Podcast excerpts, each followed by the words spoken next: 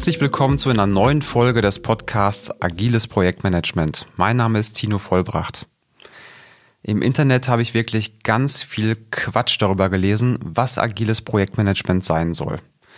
Viele vertun sich und meinen, damit sind agile Frameworks gemeint, wie zum Beispiel Scrum. Wieder andere meinen, das gibt es gar nicht, agiles Projektmanagement. Also entweder wir machen das agil, die Entwicklung, oder wir benutzen klassische Methoden, wie zum Beispiel PMI, schwarz oder weiß und grau gibt's nicht.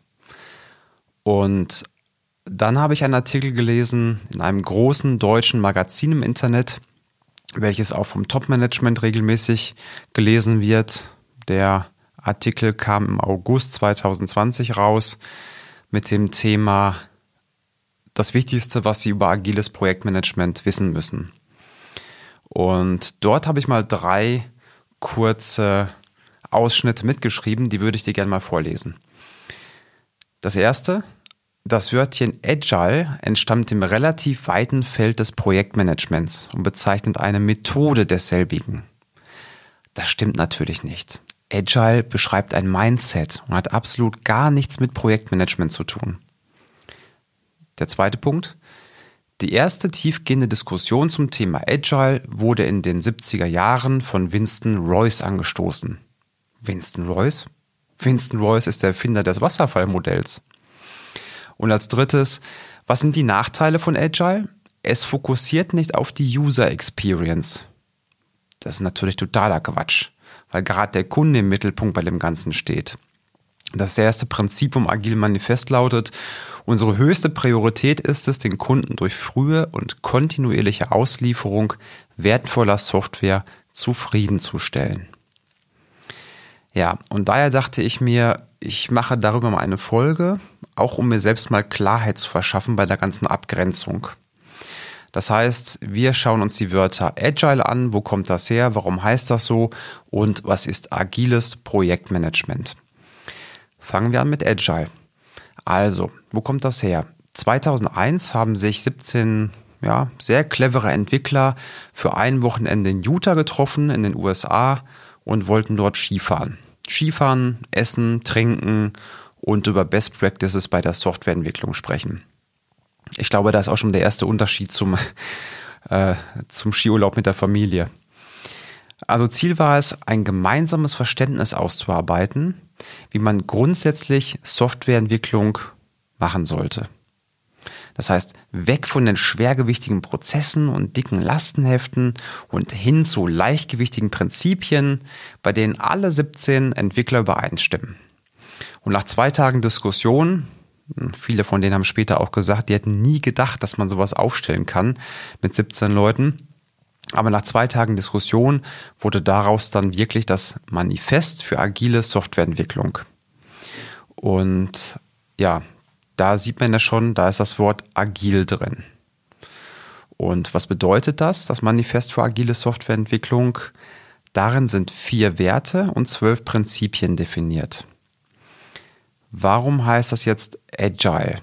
Ich habe da nochmal recherchiert und ich habe einen amerikanischen Podcast gefunden mit einer Interviewfolge mit Mike Beadle. Mike Beadle, das war einer von den 17 Mitzeichnern von diesem Agile Manifest. Und der war auch stark an der Konzeption von Scrum beteiligt damals. Und der erinnert sich an das Jahr 2001 zurück, als sie diese zwei Tage in dem Skiurlaub waren. Und ähm, er hat mir beschrieben, warum heißt es eigentlich nicht Adaptive? Das war schon für einer die Arbeiten von Jim Heisman ähm, vergeben dieses Wort.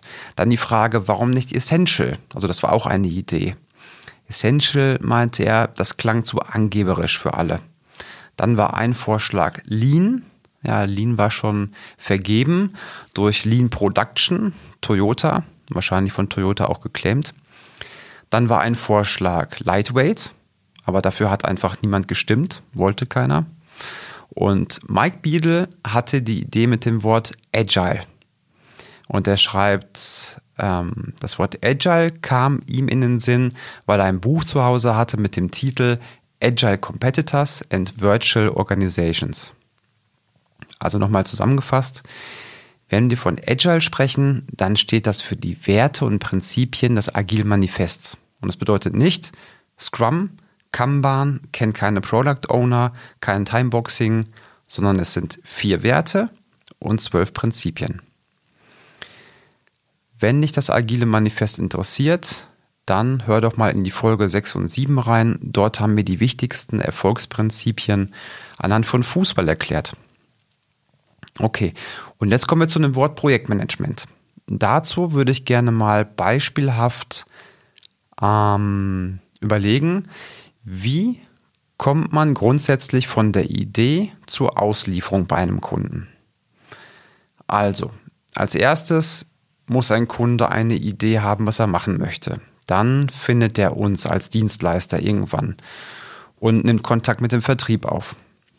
Als nächstes erklärt der Kunde seine Wünsche, Ziele, grobe Anforderungen, von mir aus auch Epics, um bis wann das Ganze fertig sein soll und wie teuer das alles sein soll maximal.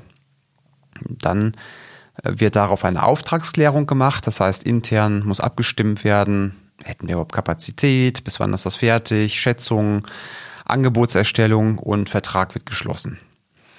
Jetzt müssen wir einen Mitarbeiter dafür abstellen, muss ja auch nicht Vollzeit sein, aber es muss einen Mitarbeiter geben, der kontinuierlich für den Kunden als Spock bereitsteht, ja, als Single Point of Contact.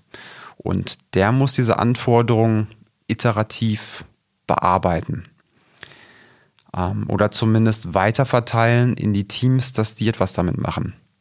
Dann müssen die Anforderungen iterativ realisiert werden Spätestens da kommt dann auch wieder das Framework, das Agile Framework ins Spiel.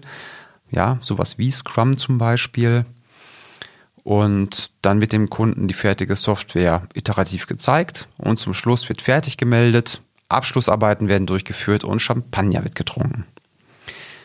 So, jetzt könnte man sich natürlich fragen, wo sind hier Projektmanagement-Aufgaben? Das kann doch eigentlich alles der Product Owner also am Anfang der Vertriebler, dann der Product Owner, dann Realisierung durchs Team und zum Schluss wieder der Product Owner machen. Ja, das würde gehen. Aber dann wäre diese Podcast-Episode jetzt schon zu Ende. Und die geht ja noch ein bisschen. Also halt, schauen wir uns mal beispielhaft an, was neben der reinen Softwareentwicklung noch alles für Tätigkeiten anfallen. Wer plant und kontrolliert das begrenzte Budget? Es können zum Beispiel Ausgaben anfallen für Testhardware, die beschafft werden muss, Lizenzen, AGBs und Datenschutzerklärungen mit Anwälten oder Medieninhalte wie zum Beispiel die Erstellung von, Liefer äh, von Videos, Zulieferung von fremden Subunternehmen. Ja, all das muss budgetiert werden, also geplant werden und man muss darauf achten, ob man auch in dem Budget bleibt. Dann, wer plant und kontrolliert die Zeit, wenn es einen Endtermin gibt? Und den kann es durchaus geben, auch in der agilen Softwareentwicklung. Ja, wir erinnern uns beispielsweise an DSGVO. Da gab es einen harten Stichtag und an dem Tag musste alles umgestellt werden. Also auch in der agilen Softwareentwicklung gibt es harte Deadlines. Und jetzt schreiben ganz viele Agilisten, dass bei agiler Softwareentwicklung Geld und Zeit fix sind und alles über Scope geregelt wird. Ja, es gibt da sogar das Projektmanagement-Dreieck, was umgedreht ist und diese beiden Punkte sind fix gemacht. Und das ist Quatsch. Das ist Quatsch, weil neben der Softwareentwicklung auch noch Kosten für ganz andere Dinge anfallen. Und es kann auch durchaus sein, dass der Kunde sich während der Entwicklung noch viel mehr Features wünscht, die Deadline trotzdem bleibt. Und warum sollte man sich jetzt eingrenzen und sagen, nee, können wir nicht, das ist fix bei Agil. Warum? Wir können doch zwei Entwickler zustaffen. Gerade im Nearshore zum Beispiel. Da kann man innerhalb von zehn Tagen zwei weitere Entwickler und einen Tester an Bord holen. Und wenn ich das von Beginn an einschränke, dann verschenke ich Potenzial. Weitere Beispiele, die nicht direkt etwas mit der Produktentwicklung zu tun haben, aber trotzdem häufig anfallen, wären zum Beispiel, wer steuert die Vertragsgestaltung? Wer organisiert Rechtssicherheit? Was ist mit Datensicherheit und Datenschutz? Müssen wir vielleicht Change Management mit einbeziehen? Wer bindet den Einkauf ein? Und zum Schluss, wer organisiert den Betrieb? Also diese Fragen müssen auch alle beantwortet werden. Und hier kommt für mich agiles Projektmanagement ins Spiel. Und was ich darunter verstehe, das sind drei Dinge. Erstens, ich verwende ein Projekt als Container von der Idee bis zur Abnahme. So, was heißt Container? Container heißt, ich gehe zu Beginn die Wissensbereiche von dem klassischen Projektmanagement durch und überlege, wo und wie diese abgedeckt sind. Ja, so wie eine Checkliste. Also zum Beispiel Stakeholder-Analyse. Es kann ja sein, dass ich gar nicht nur einen Product Owner habe, sondern ich brauche Zulieferungen von drei verschiedenen Product Ownern. Dann Projektauftrag mit Zielen. Also ich möchte in irgendeiner Form etwas Schriftliches haben. Wann bin ich erfolgreich gewesen? Bis wann muss ich was tun? Und das kann klassisch die Project Charter sein, also der Projektauftrag mit den Zielen. Das kann aber auch zum Beispiel eine Produktvision sein. Dann das Thema Scope Management. Erstelle ich einen klassischen Projektstrukturplan. Auch da könnte ich sagen, die Epics sind zum Beispiel die Arbeitspakete. Ja, oder gibt es einen Backlog? Also wichtig ist, dass ich alle Wissensgebiete einmal abklapper, wie eine Checkliste und dann schaue, habe ich nichts vergessen. Das ist der erste Punkt. Der zweite Punkt ist, ich habe eine Person, die die genannten Themen koordiniert und die der Spock Richtung Kunde ist. Ich nenne die den Projektleiter. Und drittens, die Entwicklung verläuft iterativ. Das heißt, wir liefern kontinuierlich zum Kunden aus und können flexibel auf Änderungen reagieren. Also nochmal zusammengefasst, was für mich agiles Projektmanagement bedeutet. Erstens, ich habe ein Projekt und nutze dies wie ein Container. Von der Idee bis zur Abnahme.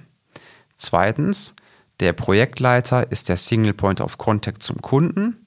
Und drittens, der Kern der Softwareentwicklung, der verläuft iterativ. Dann spreche ich von agilem Projektmanagement. Wenn man sich mal davon trennt, dass nur agil gut oder schlecht ist oder nur traditionell, oder das wird auch predictive genannt, gut oder schlecht ist und man für das Beste aus beiden Welten offen ist, dann kann man damit maßgeschneiderte Lösungen finden. Das Ganze hat nur ein Problem.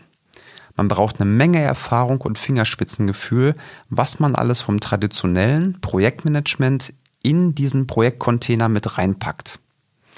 Die gute Nachricht lautet jedoch, ich habe mehrere Interviews geplant, um mal zu schauen, wie machen es denn die anderen Unternehmen? Die haben doch die gleichen Probleme. Also wie viel packen die von dem klassischen Projektmanagement in den Container und wie viel von den agilen Ansätzen und wie verbinden die alles zusammen. Ich bin davon überzeugt, davon können wir eine Menge lernen und ich freue mich sehr auf die Interviews. Das soll es für heute gewesen sein. Vielen Dank fürs Zuhören, mach's gut und bis zur nächsten Folge. Tschüss.